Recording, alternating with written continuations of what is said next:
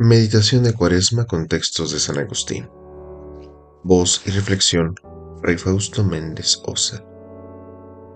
Jueves después de ceniza. De los sermones de San Agustín. No se puede amar lo eterno si no se deja de amar lo temporal. Fíjense, el amor del hombre es, o quien dice, la mano del alma. Si tiene de una cosa, no puede decir otra. Si pues quiere tomar lo que se le da, deje lo que tiene agarrado. Digo lo mismo con más claridad.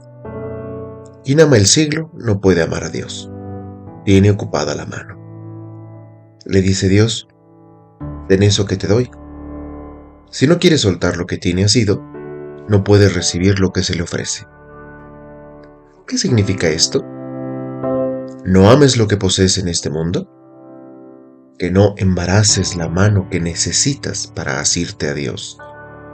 No embaraces ese amor con el que puedes tender a Dios y adherirte a quien te creó.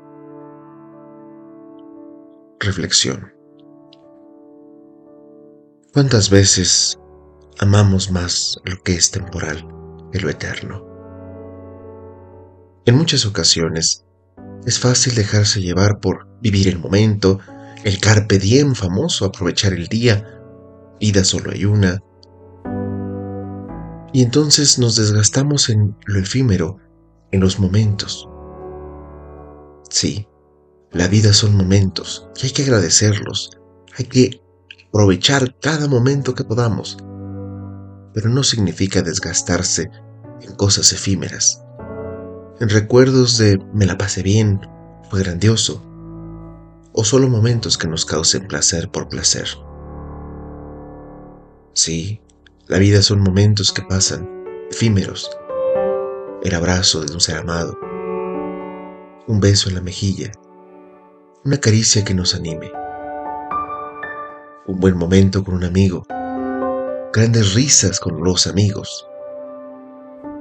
Sin embargo, ¿cuánto de eso realmente se da en aquello que nos da Dios y que no buscamos nosotros mismos.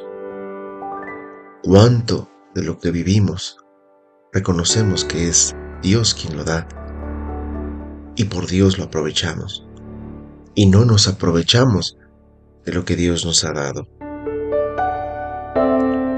Amar lo efímero significa desgastarse en cosas superfluas, en cosas que desordenan el amor, en cosas no nos permiten ser felices. Que este sea el propósito de hoy. Vivir siempre recibiendo los dones que de Dios tenemos y agradecemos.